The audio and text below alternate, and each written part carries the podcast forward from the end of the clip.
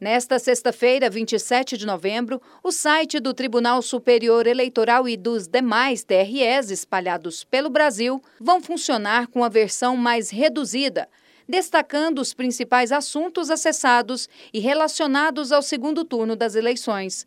Logo depois da apuração dos votos, ela será retirada. A página que será inserida no site foi criada para blindar as informações colocadas no portal inibindo e bloqueando ataques aos sistemas do Tribunal Superior Eleitoral. Mesmo com a segurança cibernética já reconhecida, a Justiça Eleitoral está sempre se antecipando para oferecer o serviço mais seguro e eficiente aos eleitores.